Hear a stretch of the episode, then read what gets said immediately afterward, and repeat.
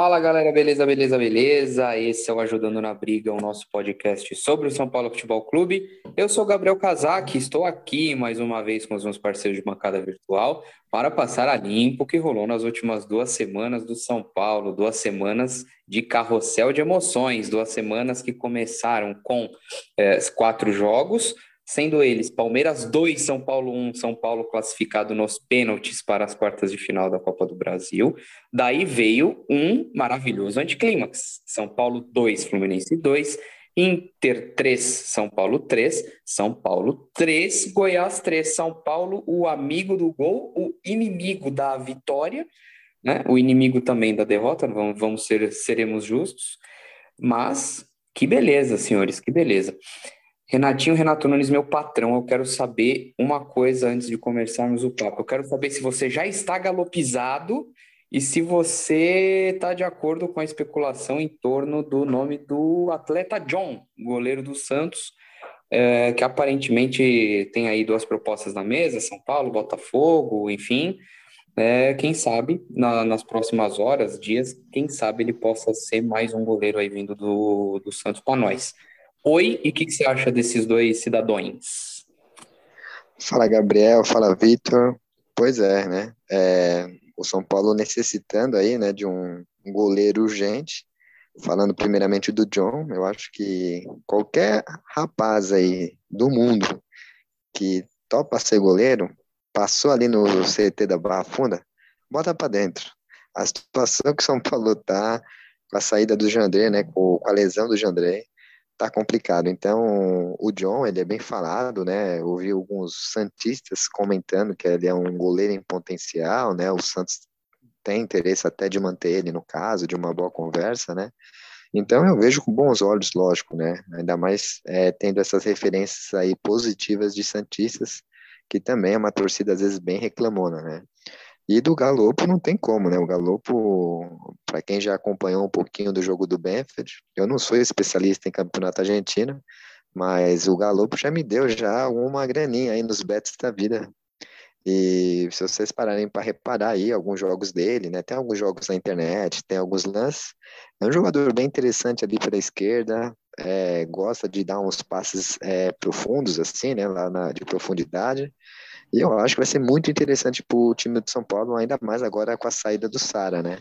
Para mim, os dois nomes positivos e seja que Deus quiser, vão ser muito bem-vindos é, urgentemente aqui no São Paulo. Mas vamos aí por ajudando na briga. Antes de me iludir gratuitamente com esse cidadão diante de todo o hype que estão fazendo, eu tenho umas opiniões impopulares sobre esse sujeito, que começa assim: ah, ele joga de 5, ele joga de 8, ele joga de 10, então tá, a gente está contratando basicamente um Cícero, que é o cara que faz tudo em todas as posições e não faz nada direito.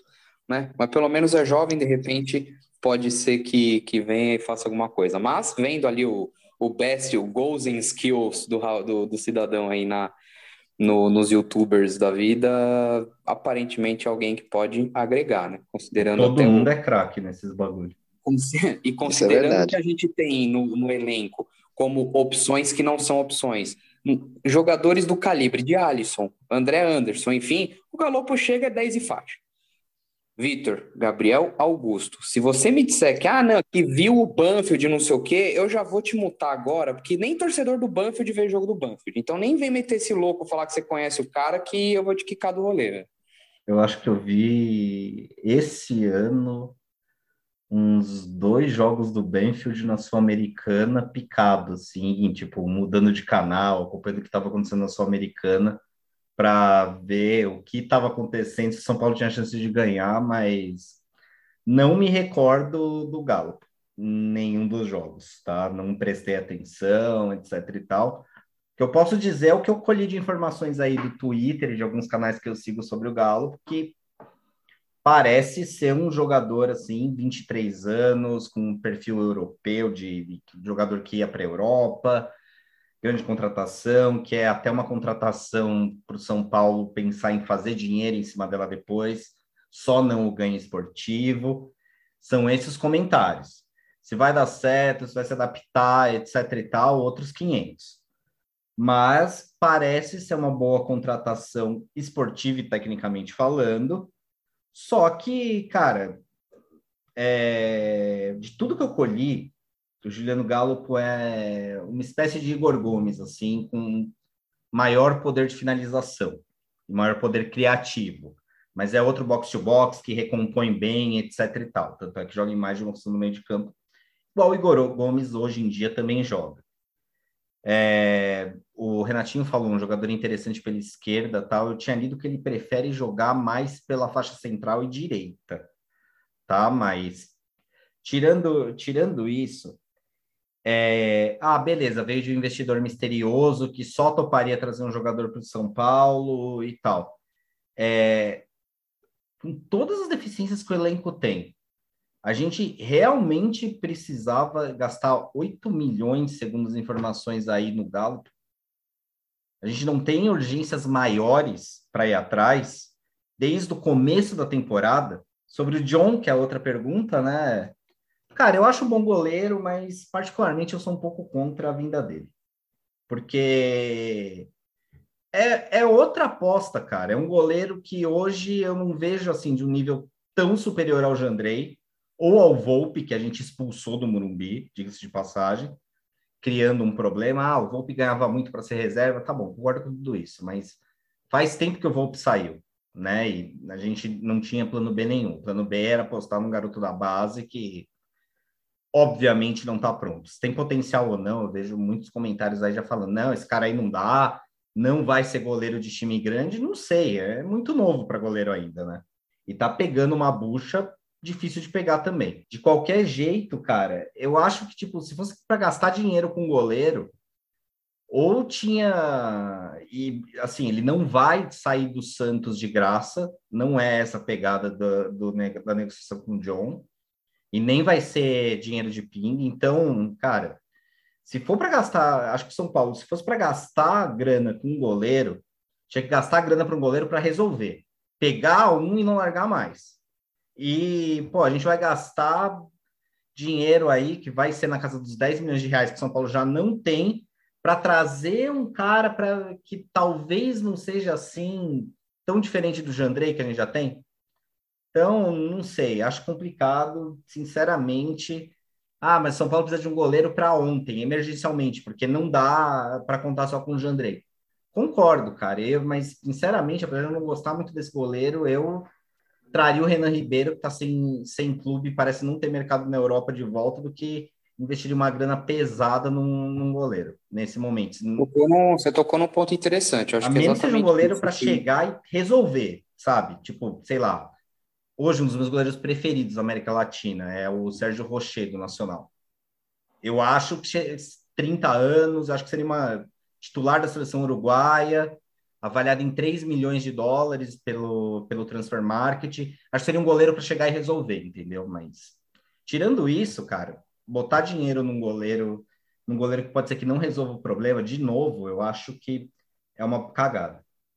Acho Apesar que é por aí. Você tocou, você tocou num ponto interessante. Acho que assim, a gente está tá falando em investimento, se é para investir, preferível ver de ir atrás de alguém que resolva, alguém que seja acima de qualquer suspeita. Porque só da gente estar tá aqui discutindo qual a, a, amplitude ou qual a capacidade do, do John, claro, ah, ele tem 26, 27 anos, pode ser que ele tenha frutos, pode ser, mas o que, que a gente tem para hoje? O São Paulo precisa exatamente de um goleiro para resolver, para fazer um investimento é preferível ir atrás né, de alguém que, né, que, que não levante tanta suspeita. E aqui, hoje, a gente, hoje, vamos falar, vamos falar do, do, do, da nossa meta. O John é melhor ou muito melhor que o Jandrei? Não É acho. uma pergunta aí. Não acho, sinceramente, eu acho que são hoje não. goleiros de mesma prateleira, que você espera que o Jandrei é isso para o resto da carreira. E agora Dali outra pergunta em cima disso. E outra perguntinha em cima disso. Jandrei, depois do jogo com o Palmeiras, mudou de, mudou de patamar? Mudou? Só ganhou um votinho de confiança ou, ou mudou de patamar mesmo? Virou a chavinha? Eu acho que ele chegou onde o Volpe já tinha chegado. Ele chegou mais cedo onde o Volpe conseguiu chegar. Um goleiro que já conseguiu imprimir ali um jogo histórico, né? Porque foi um jogo histórico, não só pelos pênaltis, mas ele faz uma defesa no primeiro tempo mesmo, né, onde ele salta e consegue tirar a bola. Eu acho que ele chegou no mesmo patamar do, do Volpe, que é um patamar já muito alto para ele, que é capaz que ele se mantenha ali eternamente até, né? Não sei, Espero que não, espero que ele se transforme, São Paulo seja campeão e tal. Mas eu acho que o nível dele mesmo, nesse momento, é um, é um ápice dele já, entendeu? Eu acho Mas é isso. Sinceramente, eu acho que nem isso. Eu acho que ele, ele ainda não igualou o que o Volpe fez, até porque o Volpe fez um, um também fez um jogo no Allianz na, na semifinal de, de, do Paulistão de 19. O Jandrei fez um puta jogo com o Palmeiras, fez, eu não tenho dúvida disso. Ele foi fundamental na nossa, na nossa classificação. Foi, Jandrei, muito obrigado.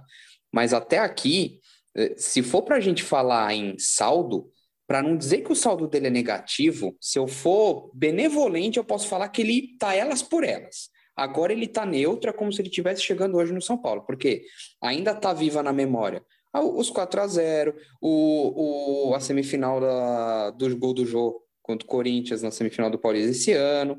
É, o, o Volpe, querendo ou não, ele, claro, jogou mais tempo no São Paulo tudo mais, mas ele fez mais jogos é, em que ele foi fundamental para o resultado, ainda, ainda que tenha sido contra os esportes da vida, tá? A maioria deles. É, exceção feita aquele jogo do Flamengo, São Paulo goleou, ele pegou dois pênaltis e tudo mais, mas enfim. Jogos decisivos, o Jandré é o primeiro jogo que ele tem um jogo grande, um jogo decisivo e contra um rival. Ele ainda não fez uma grande, excelente, espetacular partida contra uns times meia boca qualquer que o Volpe a cada par de jogos fazia. Que agora, né, virou o ano, aí o Volpe entrou em problema de confiança, tudo mais, aí ladeira abaixo. Então, o, o, o John vindo para entregar a mesma coisa ou quase nada que o Jandrei, tá?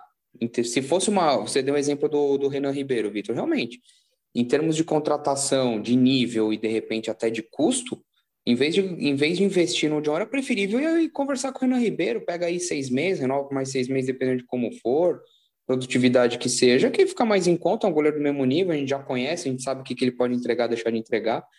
O que, o que me preocupa realmente é o hoje o Thiago Couto. Eu não sei quando, quando que o Jandrei volta, e apesar dele, do, do Thiago Couto ter aparecido ah, quase não foi exigido contra o Jorge Wilstermann e tudo mais. Fato é que o nosso amigo tomou sete gols em três jogos. E o gol com o Fluminense, ah, ele entrou no meio do jogo. Aquela cabeçada ali parece. A impressão que eu tive é assim: é clara falha de posicionamento. Falha de posicionamento, como se ele diz assim: sabe quando você tipo, vai jogar num lugar, numa quadra que você não conhece ainda, que você está meio que se ambientando os espaços? É como se ele não tivesse ali muito familiarizado com, com a área, o gol, enfim. Os, os gols contra o Inter, bom, é, nervoso, errou tempo de bola, tudo mais, ok, um jogo para esquecer acontece. O jogo com o Goiás, bom, mais três gols que, enfim, né? Independente se foi Contra falha o Goiás, dele, eu não achei culpa você dele. Não espera, você não espera esse desempenho de alguém que é tido como um cara prodígio, entendeu? E aí, essas horas aí acontece tipo de coisa, a gente fica pensando, porra, e se o PR tivesse aqui, a gente não tivesse, ah, não, vamos emprestar o PR para dar a rodagem, nananã. Então, assim, de repente ele podia estar tá agora aí tendo a rodagem necessária, e o PR também foi tão vencedor na base quanto. Enfim, Thiago Couto, que era o que tinha alguma alguma simpatia a mim, agora, para não dizer que ele conquistou minha antipatia, ele conquistou minha total desconfiança. Então, eu acho que a grande diferença entre o Jandrei e o Volpe é o Volpe, uma parte do tempo que ele teve no São Paulo, ele era destaque do São Paulo. Vamos lembrar disso. Brasileirão de Sim. 2020, se não me engano, ele era um dos destaques. Aí ele começa a entrar numa má fase, etc e tal. Mas acho que a grande diferença é, são goleiros bons, são goleiros em geral seguros, tirando o Volpe em uma fase, que é uma fase do Volpe é cruel, concordamos com isso. Só que não é aquele goleiro que consistentemente vai pegar a bola impossível. É o goleiro que de vez em quando vai te garantir um resultado só. E acho que a grande diferença entre os dois é que até agora, pelo menos, o Jandrei mostrou que cresce em jogo em jogo grande e o Volpe tinha mostrado o contrário, cresce em jogo pequeno. A questão é que eu acho que o Thiago Couto, ele não está pronto nem para ser o goleiro que é, pega a bola possível ainda, tá? Se vai ser esse cara ou não, não dá para saber. E o grande problema aí de São Paulo também é a incerteza, porque é, o Lucas Perry, você lembrou bem, foi emprestado para o Náutico. O acordo para o empréstimo do, do Náutico compreendia que ele ia renovar o salário, o, renovar o contrato dele, que acaba em 3 de 2022, diga-se de passagem, e então ia ser emprestado. Fecharam isso. Ele foi emprestado sem renovar o contrato porque o empresário dele falou que não tinha recebido o e-mail. Uma história assim. E ele foi, tá lá. Lucas Perry volta ou não? Ninguém sabe. Tá? Porque ele já pode assinar um pré-contrato com, com o Náutico, por exemplo, daqui a pouco. Acho que no mês 9 ele pode assinar um pré-contrato com o Náutico. O staff dele diz que não, não vai ter problema. Em dezembro ele vai voltar e a gente vai assinar um contrato novo. E só que e se não? O que, que vai acontecer? Ele vai ficar no Náutico para poder jogar? Não. E isso muda, porque o Couto não está pronto e talvez o Couto ano que vem também não esteja pronto. E aí comprar um goleiro se torna uma prioridade para o São Paulo. Agora, se o Lucas Perry voltar, depois de uma temporada inteira jogando consistentemente na Série B, será que ele não está pronto para ser para ser esse goleiro reserva e nem emprestar? Aí a busca por um goleiro agora se torna menos necessária. Ou seja, São Paulo e suas incertezas para um planejamento amador. Então, mas de qualquer jeito, acho que investir um bala. Ó, se você pegar são Paulo já tentou contratar de goleiro nos últimos anos. A gente gastou 21 milhões no Volpe, gastou mais 10 milhões no Jean. Jandrei veio, veio sem custo. Mas é 31 milhões de reais. E agora, talvez a gente, para tirar o John dos Santos, gaste mais 10. 41 milhões de reais. 41 milhões de reais você não compra um goleiro para resolver? Isso aí dá quanto em euros? Vocês que são melhores de matemática que eu. Ah, sei lá, se o euro fosse 4, seriam 10, 41 né? seriam 10, né? Mas não é, é coisa então, de 6. Então dá tipo uns 6 milhões de reais, 6 milhões de euros. Porra, 6 milhões você não compra um goleiro para chegar e resolver? É, eu acho que esse problema do São Paulo aí, como você falou, Vitor, é um tempo de a, a, velha incerteza do São Paulo e queira ou não queira, né, mais absurdo que seja, desde o Rogério Ceni se aposentou, o São Paulo não conseguiu firmar um goleiro e vai, né, é, batendo cabeça desde esses últimos anos aí. É, você citou do Renan Ribeiro, é, o Renan Ribeiro acho que não daria certo porque ele já foi considerado é, nos bastidores muito é, não ser um cara muito bom de grupo, né? Eu acho que ele passava um pouco daquilo que o Denis passou também, sabe? Quando ele era reserva do Sidão, ele queria jogar, é, jogou, não entregou.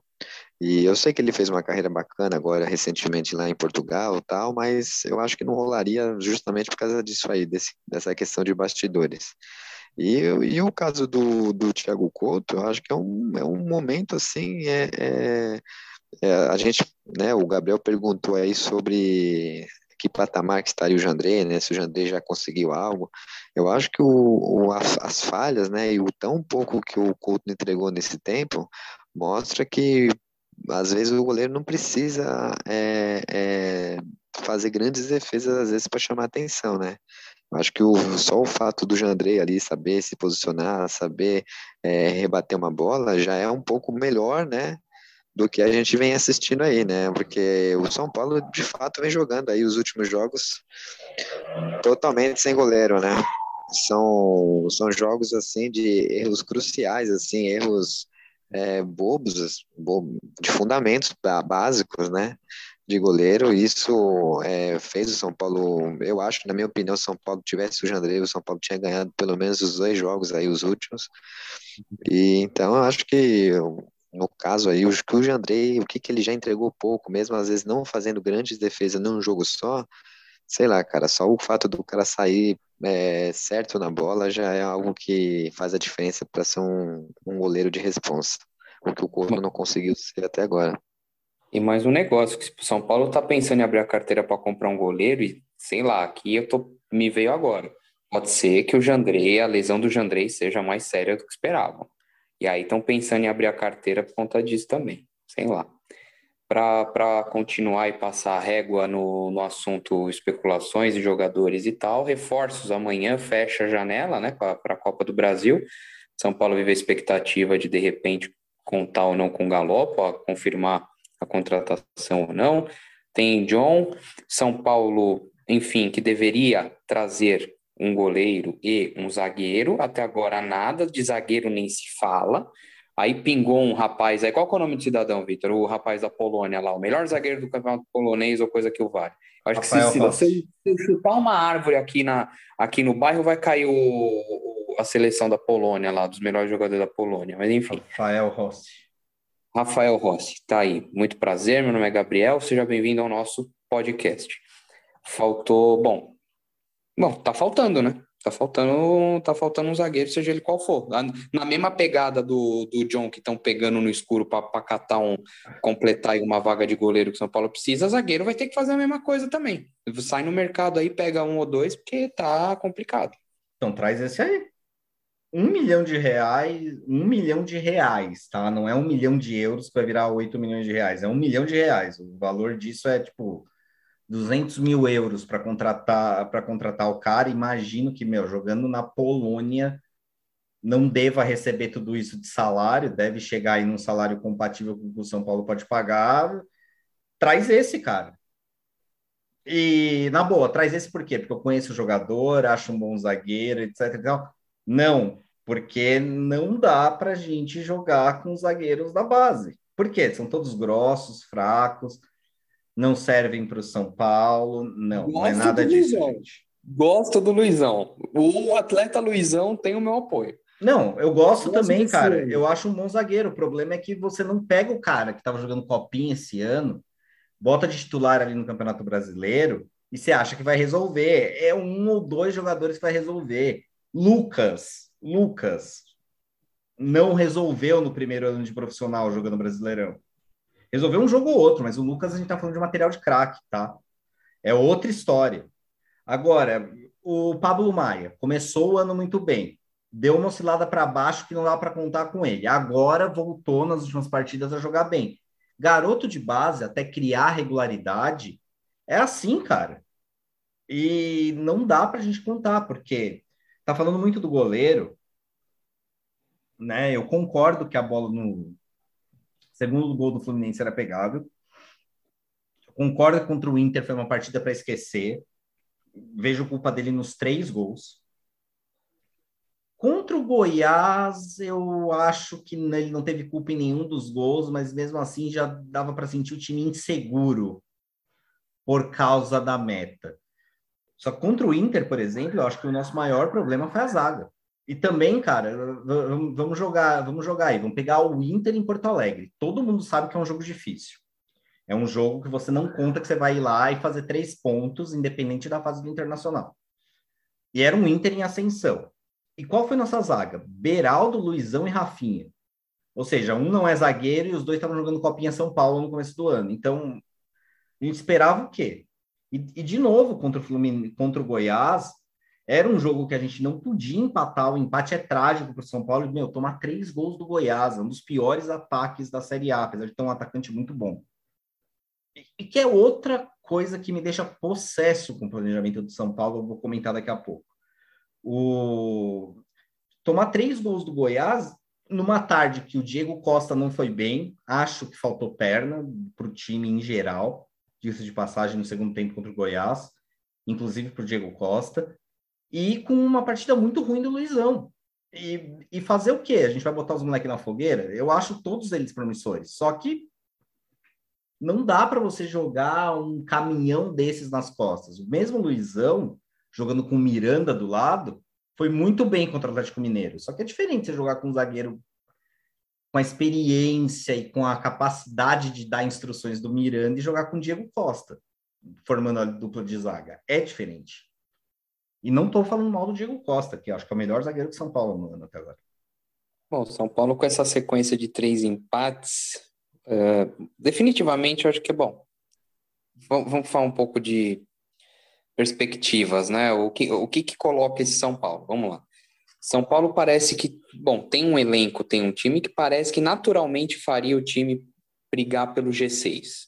Agora já tenho minhas dúvidas. Agora o São Paulo vai, vai brigar primeiro para fazer os 46 pontos e depois ver o que, que rola. Porque no Campeonato Brasileiro, você ganhando ali duas, três partidas, do nada você é catapultado ali para a zona do, do Agrião, que é a, a zona onde você briga por Libertadores e tudo mais. Eu acho que o São Paulo vai ficar flertando nessa briga aí, mas eu, particularmente, já não acredito em G6. Não acredito mais. Então, se tiver, de repente, uma sétima, uma oitava vaga, quem sabe? O São Paulo vai acabar brigando por conta de efeitos matemáticos que duas, três vitórias podem eventualmente surgir, mas esses três empates, pela circunstância em que o São Paulo jogou e apresentou futebol, inclusive em outros jogos, em outros empates, enfim, o São Paulo já sabotou o seu torneio, já esquece o Campeonato Brasileiro, é, esqueçam Libertadores pelo, pela via do Campeonato Brasileiro, que deveria ser priorizada sim, e agora o São Paulo, nesse contexto, naturalmente, é, vai priorizar as Copas a Copa do Brasil por conta de dinheiro e por ser um título inédito, que em num primeiro momento não deveria ser a, a, a menina dos olhos, e a Copa Sul-Americana por ser a evidente uh, chance de título do, do ano. São Paulo agora, por exemplo, na próxima fase da Copa do Brasil vai pegar o América Mineiro. É a grande chance de São Paulo avançar mais uma casinha na Copa do Brasil, ganhar mais um dinheirinho e vida que segue. E o São Paulo vai priorizar isso por conta do, do dinheiro, evidentemente. E, e daí a, a, estar a quatro jogos de um, de um, possível título, tudo pode acontecer, enfim, é evidente que o São Paulo vai priorizar. Três jogos e já... se passar da América. Oi? Três jogos se passar da América. Afinal, é jogo único, não é? É jogo único? Na Copa do Brasil, acho que é. É? Nossa, agora eu buguei aqui, hein? Acho que não, hein? Final, final não. Não? É só a Libertadores? A Sul-Americana. A Sul-Americana é jogo único. Deixa eu ver aqui, vou, vamos, vamos checar a informação. Seja como, seja como for, Sul-Americana final, jogo único e. a Sul-Americana é a chance óbvia de título, enfim, o São Paulo vai, vai, já se colocou numa posição que vai priorizar as Copas, então a gente tem que acender uma vela para conquistar 46 pontos e não se iludir com o Campeonato Brasileiro mais. Renatinho. É, eu acho que concordo com o Gabriel, eu acho que o time, o São Paulo vai priorizar as Copas, é uma realidade já. É, vaga na Libertadores, então, pelo via Campeonato Brasileiro, são tantas chances, né? Que às vezes até o nono, oitavo pega, né? A vaga de vez em quando. Então, só se acontecer algo desse tipo, né? Eu não imagino o São Paulo chegando muito realmente lá G6, eu também acho muito difícil. Eu acho que o São Paulo, se tivesse ganhado do Goiás, se tivesse ganhado do, do Fluminense, se foram os dois jogos em casa, eu acho que já já a gente poderia até estar tá pensando em algo maior, até, às vezes, né? Ali na disputa, né? Porque o time ia ganhar é, uma cancha, né? Mas eu acho que agora, né? Enfim, o primeiro turno se encerrou e o São Paulo demonstrou ser um time que empata muito, que está se, se desmanchando aí em lesões. Então, realmente fica difícil acreditar em algo muito grande é, G6. É, eu sempre falei desde o começo, eu acredito nisso. Eu acho que o certo mesmo era o São Paulo priorizar pelo menos a Sul-Americana. É, não vejo impossível, né? Como impossível passar pelo América agora na, na Copa do Brasil. Também acho que é um jogo viável aí do São Paulo conseguir ganhar uma graninha. É, cada fase da, da, da Copa do Brasil é uma grana muito boa e focar muito realmente na, na Sul-Americana, que é um título que, como o Gabriel falou aí, que talvez seja o mais viável e eu compartilho da mesma opinião. Eu acho que o São Paulo, acho que desde o começo, né, desde a fase de grupos, eu falo que a Sul-Americana é viável. É, nenhum time muito extraordinário ganhou nos últimos anos, né? Pode a gente lembrar aí do próprio é, Atlético Paranaense, né? Se a gente for bem lá atrás mesmo, até uns, uns 5, 7 anos atrás, o próprio time da Chapecoense, né? Infelizmente aconteceu a tragédia, mas era um time que, tava, que foi para a final, né? né? Se não fosse a tragédia, com certeza aquele time bom montadinho poderia poderia ter ganho a Sul-Americana também. Então, assim, o São Paulo, com o time que tem hoje, com a, com a, com a capacidade que tem, a Sul-Americana é muito viável. Quero propor um debate aqui em cima disso tudo, que, a, que é o seguinte: a gente está falando, ah, tal, tá, possibilidade do São Paulo. São Paulo, a gente não, não falou disso. São Paulo renovou com o Rogério Senna até o final do ano que vem, que pegou todo mundo ali de surpresa e tudo mais. A gente não discutiu isso. O que vocês acharam? Ah, boa, ruim, muito precipitado? O que vocês Acerto. Acharam? Acerto total também, concordo. Acho que o Rogério é o único Precipitado. Precipitado não acho, não. Acertado. Se o, se o São Paulo morre nessas duas quartas e, e não pega Libertadores no Campeonato Brasileiro, ah, meu amigo, eu não sei, eu não sei se eu defendo a continuidade desse cidadão. De verdade. De verdade, não sei. Mas peraí. Se o São Paulo não pega Libertadores e não e cai aí nas quartas de final do Sul-Americano e da Copa do Brasil, será decepcionante, concordo. Mas a culpa será do Rogério Ceni do elenco ou da diretoria que planejou o ano igual a bunda dela? Eu realmente acho que com o elenco que o São Paulo tem, apesar dos pesares, o São Paulo tem cancha para pegar G6. Com o elenco que o São Paulo tem, o São Paulo não está tendo o próprio elenco. Isso é culpa do Rogério? Rogério rodou esse time no começo do ano, alvo de algumas críticas por fazer isso, inclusive para evitar contusões. A gente teve algumas contusões que foi azar, foi pancada, etc e tal, mas a gente, nesse podcast, e não somos, somos três torcedores, não somos especialistas, né? A gente sabia que era um elenco curto e com alguns defeitos ali de característica. O que a diretoria fez para corrigir isso até agora? Nada. Tem erros do Rogério também no planejamento, concordo. Liberar o Lisieiro foi um erro e foi um erro assinado pelo Rogério, até onde todo mundo sabe. Mas, de qualquer forma, é... foi uma coisa que a gente já falou nesse podcast. O Volpe saiu quando? Maio, abril? Abril a gente sabia que o Volpe não ia ficar. O Arboleda machucou faz um mês atrás. E agora, abriu a janela. Não tinha absolutamente nada engatilhado. Mesmo o Rafael Rossi aí o melhor zagueiro do campeonato polonês. Foi alguém que foi indicado para o São Paulo por algum empresário. Ou seja, o que, que o São Paulo não tem um departamento de scout fazer isso? Pelo amor de Deus. Então eu acho que o Rogério, além de ser um bom técnico, o trabalho dele mostra isso, está fazendo um bom trabalho no São Paulo, já vem de outros trabalhos sólidos. Ele também é um cara que está botando alguns dedos na, nas feridas aí da diretoria. Cada entrevista coletiva do Rogério Ceni tem alguma fala que que é direcionada para a diretoria. A gente tem que prospectar a Série B, tem que trazer cara para compor elenco, blá, blá, blá, blá, blá, blá. E não é o que a diretoria vem fazendo. Então, eu acho que é um acerto por dois motivos. Primeiro, é bom técnico. Eu não vejo um técnico de melhor potencial e qualidade que o Rogério hoje para assumir ali o São Paulo. E ponto dois, é um cara que tem tamanho suficiente para não ser engolido pela incompetência da diretoria. Porque tudo que dá para esperar da diretoria é isso, incompetência. Concordo com o Vitor também. Eu acho que o Rogério é o único nome aí para bater de frente com a diretoria.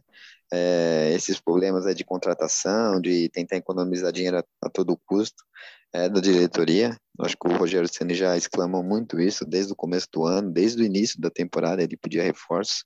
Chegou sim, mas às vezes nem chegou do jeito que ele queria. E também concordo com o Vitor quando ele fala que o, a diretoria não se preparou para fazer uma, uma questão de reforços né, nessa janela aí do meio do ano. Acho que era visível, né, na hora que o Volpe sai, que a gente ia precisar de outro goleiro. Né, eu acho que eles apostaram um pouco na sorte, né, ali do Thiago Couto, e a gente está pagando um pouco disso agora. E também tem que ter um planejamento para lesões, né? O São Paulo nunca foi um time que é, vence as lesões facilmente, né? Então isso já poderia estar no cronograma também, pelo menos um, uma balha na agulha ali para a gente já estar tá contratando e tal. É, vídeo Corinthians, né? Que eu sei que está fazendo muita dívida aí, mas ficou bem ligado aí até nessa nessa janela meia da guerra aí também, aproveitou muitos contratados aí, né? E o São Paulo sequer cogitou, é, falou pouco sobre isso e o São Paulo paga um pouco o preço aí pela diretoria. E isso o Rogério Ceni está em centro total, porque ele não tem culpa e, queira ou não queira, o trabalho do Rogério é consistente, é regular e está evoluindo a cada jogo. Eu acho que com relação ao Rogério, apesar de achar um tanto quanto precipitado, não dá para não dá para negar que a diretoria, ainda que, enfim, né, não dá para a gente ter uma bola de cristal aqui, mas se no futuro der errado, é aquela coisa, ah, errou, mas foi tentando acertar. E de fato, Rogério é, tá aí, vai estar tá para fazer um ano desde, desde esse retorno. Tem o, o time tem lá a cara dele, enfim, eu achei bacana a diretoria já ter antecipado. achei bacana.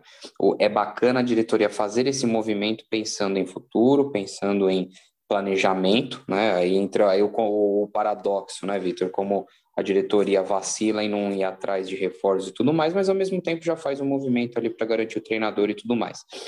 Só que, até meses atrás, o cidadão que senta na nossa casa mata, você olhava lá para ele no treino, tava com cara de bunda e, não, e, e tava chateado e não sei o que e não sei o que lá. Então, assim, em cima de tanta. É, ele pode, pode ter todo esse tamanho e todas essas virtudes, só que em cima de tanta.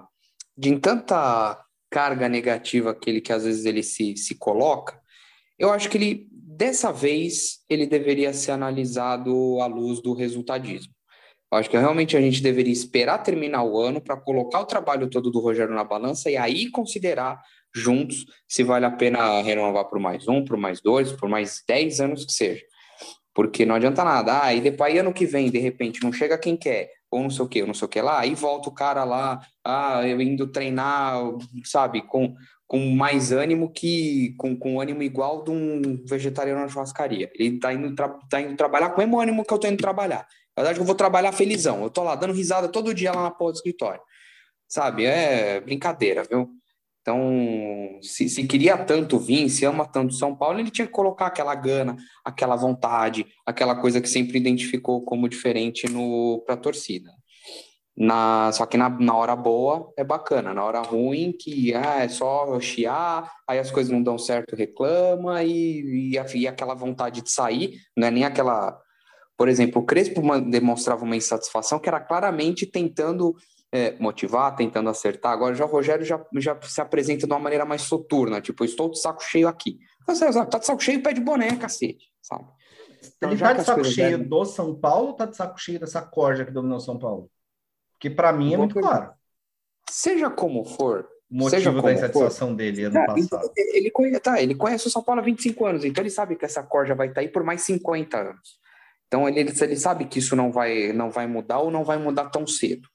Seja como for, acho que seria bem hora de colocar, chamar o Rogério no, em dezembro e falar, Rogério, vem cá, senta aqui, vamos ver o que, que a gente bateu em termos de, de planejamento. Ah, pegamos duas semis, ah, chegamos numa semi, pegamos um vice, mas não pegamos brasileiro. Pô, dá para pegar uma vaguinha no brasileiro, hein? Olha lá quantas vagas tinha, não sei o quê.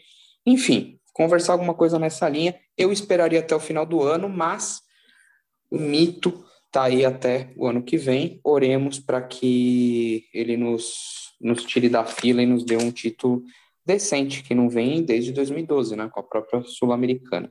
É, mas eu acho que nossos três caminhos são complicados, viu? Primeiro, título do Brasileirão não vai ter, esqueçam isso, acho. Não, esquece, não, para, para, para. Nem, acredito, nem falar de título do brasileiro aqui, não, não, Acredito não. em G8, tá?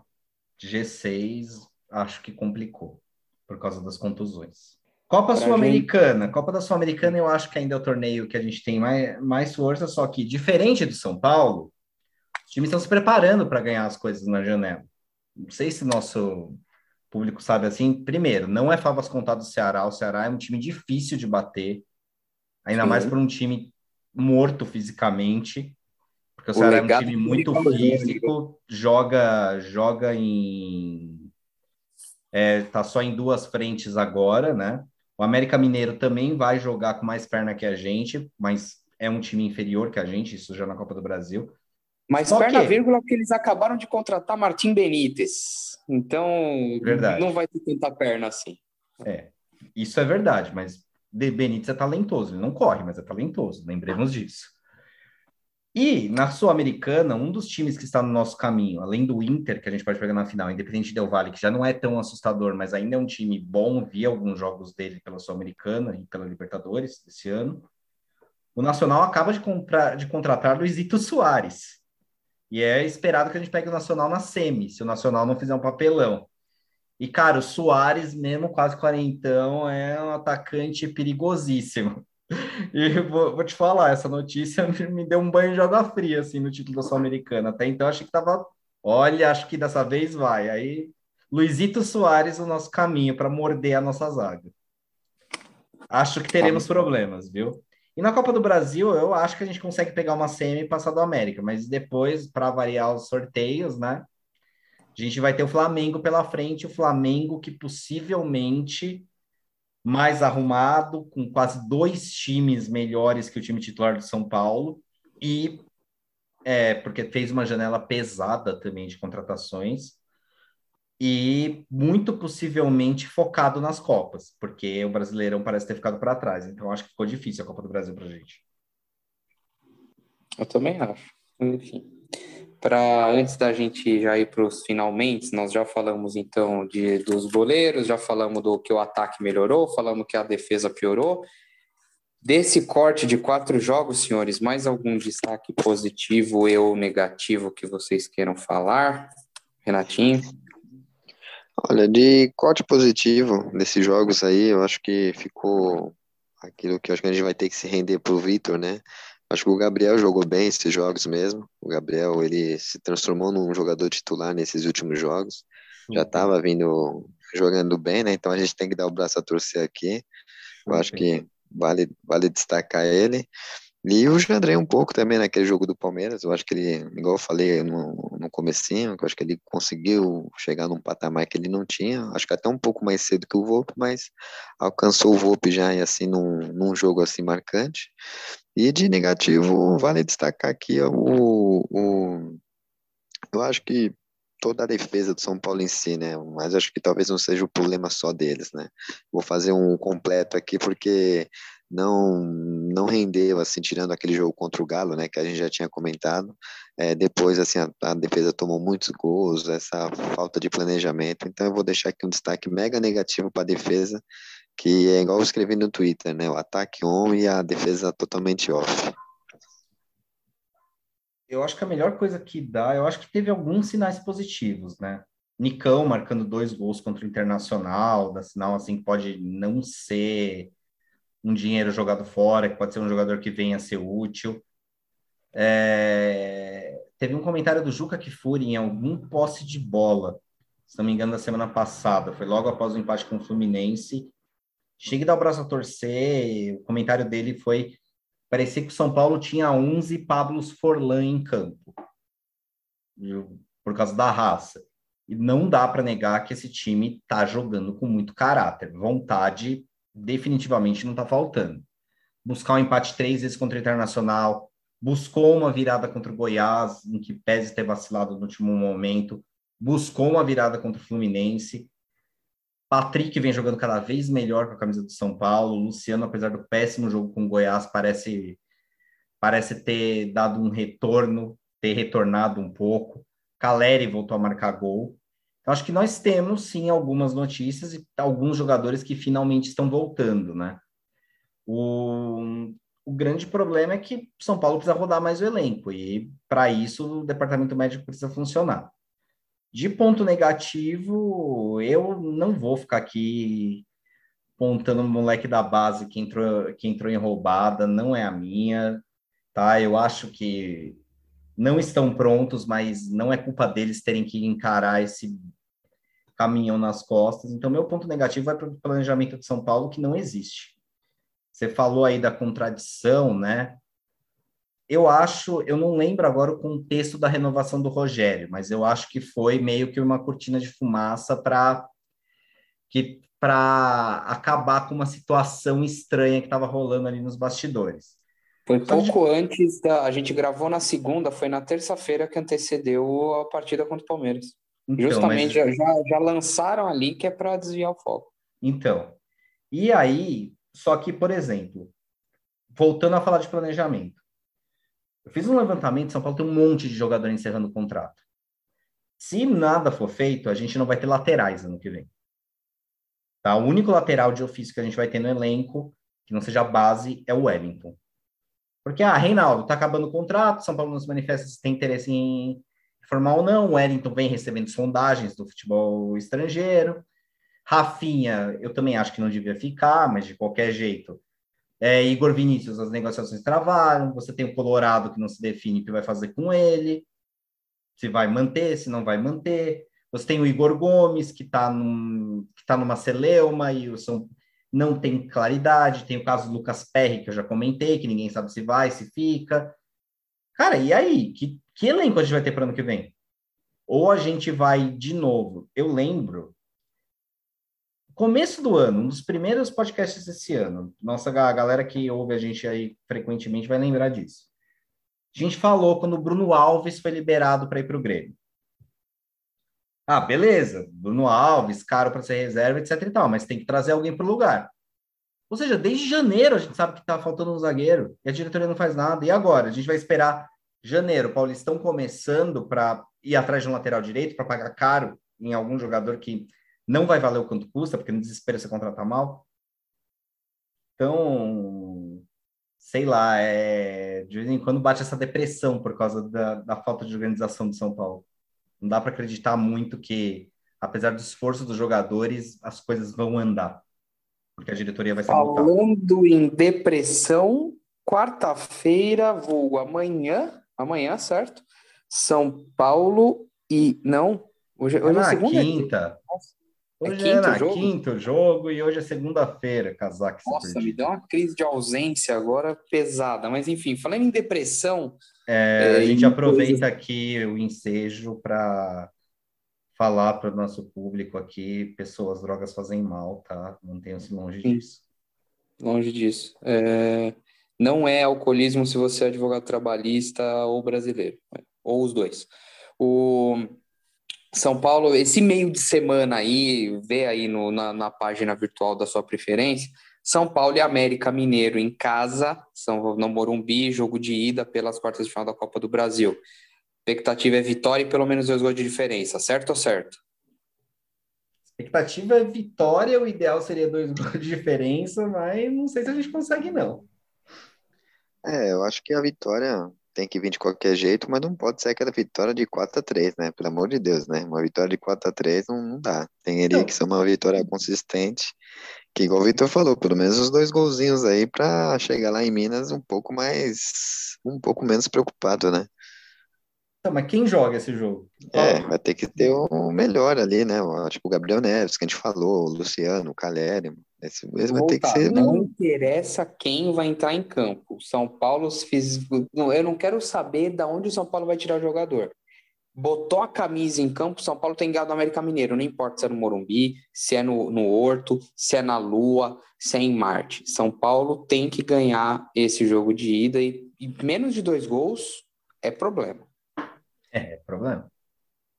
Mas aí que tá, eu...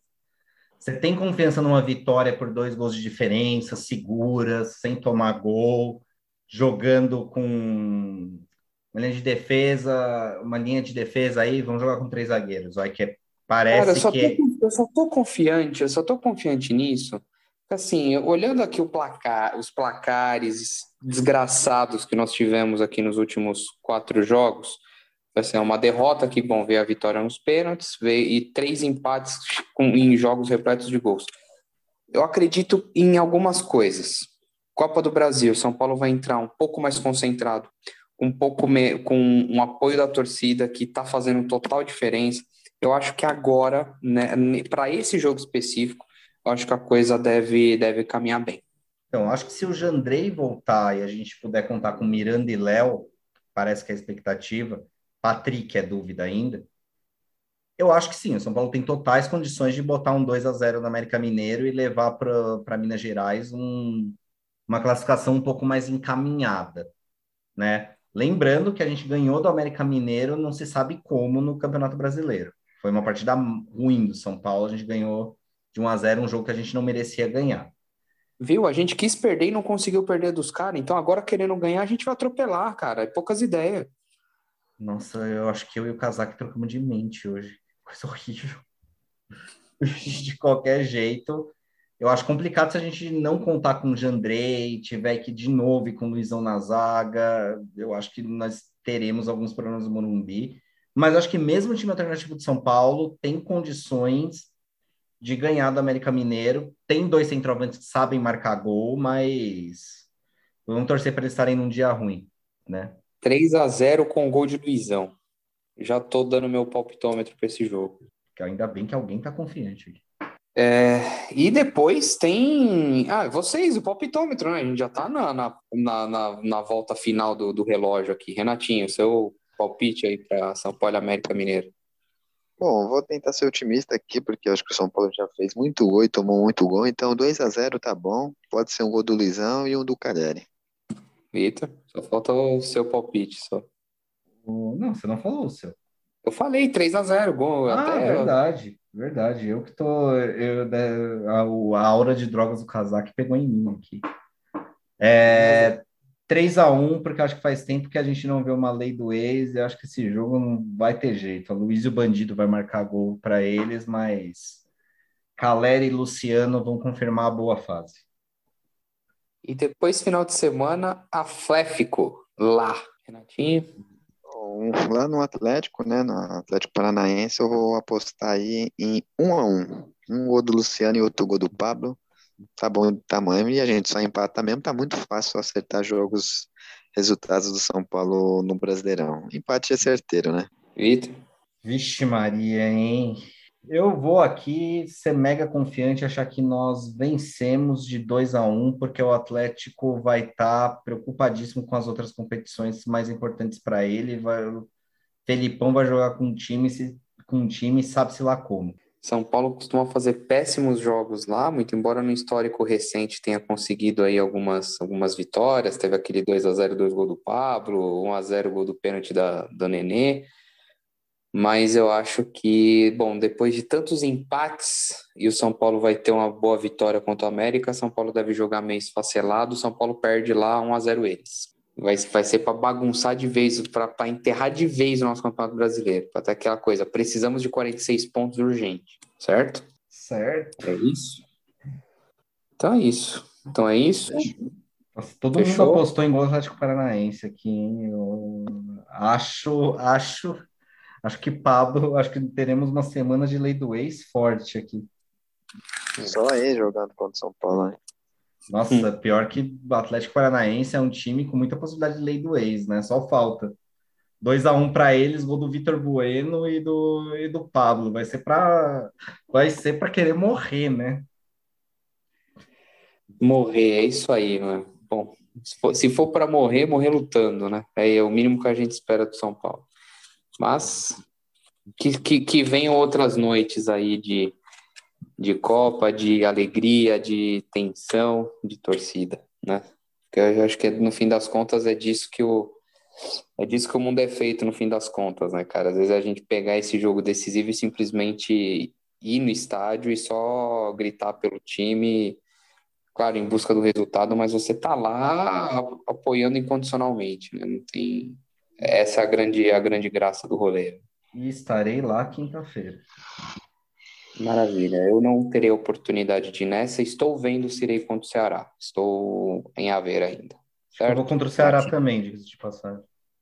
E aí, Renatinho, você tá sumido do estádio, hein, mano? É, faz um tempinho que eu não vou, a gente pode hum. combinar, inclusive. Quem sabe contra o Ceará aí, né? Com ah, não, mais cedo. Não, não, não, não, Você não vai desde aquele, daquele São Paulo e Cruzeiro que a gente foi lá, né, mano? Não, não. Já... Combinar com o Renatinho dá, dá errado, eu não consigo Faz um ir. tempinho que eu não fui, né? Não, não vou nem tentar, velho. Antes da pandemia eu tinha ido, eu acho que foi um é, o São Paulo e Cruzeiro lá em 2014, gol do Rogério, 2x0. Ah, esse, aí foi, esse aí que a gente foi junto, né? Isso aí foi marcante mesmo. Foi uma boa. Podia voltar esse time, né? A gente foi nos dois jogos, foi no, foi no do. Aí eu já não. Eu acho que foi o do esporte primeiro, depois do Cruzeiro, né? A gente foi no do esporte, Isso. lá que teve o gol de videogame e tal. Nossa, Isso. cara. O time de 2014, tá bom que o ataque era bom, mas aquele time lá da parte de trás dele, acho que hoje a gente tá melhor, hein? Não sei, Aquele... não. Era, Tolo, era, Tolo, era Toló e Edson Silva. Né? Acho que os dois, os dois fardava hoje em São Paulo. Ah, para opção, sim. O Toló é com certeza. O Edson não, não, Silva. Toló é zagueirão. Mas acho que era o único bom zagueiro daquele time. Qual era a linha de defesa daquele jogo? Bom, tinha Paulo Miranda que qualquer cidadão que dá um carrinho de cabeça para fazer o desarme tem meu respeito. Então. Era Rogério Ceni, Auro, Rafael Tolói, Edson Silva e Álvaro Pereira. Mas nesse, é, nesse, nesse jogo do esporte, se bobear, foi o único jogo que o Auro foi titular também. Souza, Souza e Denilson, né? Provavelmente. Isso. Souza, Denilson. Kaká, Paulo Henrique Ganso, Alexandre time, Pato né? e Kardec. Isso. Técnico Murici Ramalho. E aquele golzinho de videogame a gente viu ao vivo lá. Foi bacana, né, Renatinho? Foi bons tempos aqueles. Gol de videogame que eu vi ao vivo foi o gol do João Schmidt contra o Trujillandos. Eu, eu vi ao vivo, mas eu vi ao vivo na TV, esse é o- no estádio. Eu vi no estádio. Aquele E gol que o pro- Tava demorando pro Renatinho começar a travar ali. É, a internet do Renatinho. Pior que o Renatinho é um magnata das apostas e fica com essa internet de escada aí. Sempre assim, ó. É, É o IG, que né? O IG é uma hora, né? Passou, passou de uma hora WO, né? No IG, né? No Yahoo, né? É Discador. por, por É, isso que ele é, é por ligado. isso que ele é o magnata da, da- das apostas, né? esperando, Ele economiza tá dinheiro es- em tudo para fazer aposta. Tá esperando dar 10, tá esperando dar 10 e 1 para conectar para pagar um pulso só. É. Ah, exatamente. ó. Chega de groselha, galera. Esse foi o Ajudando na Briga dessa semana. Obrigado, um abraço e vamos São Paulo. Vamos, São Paulo.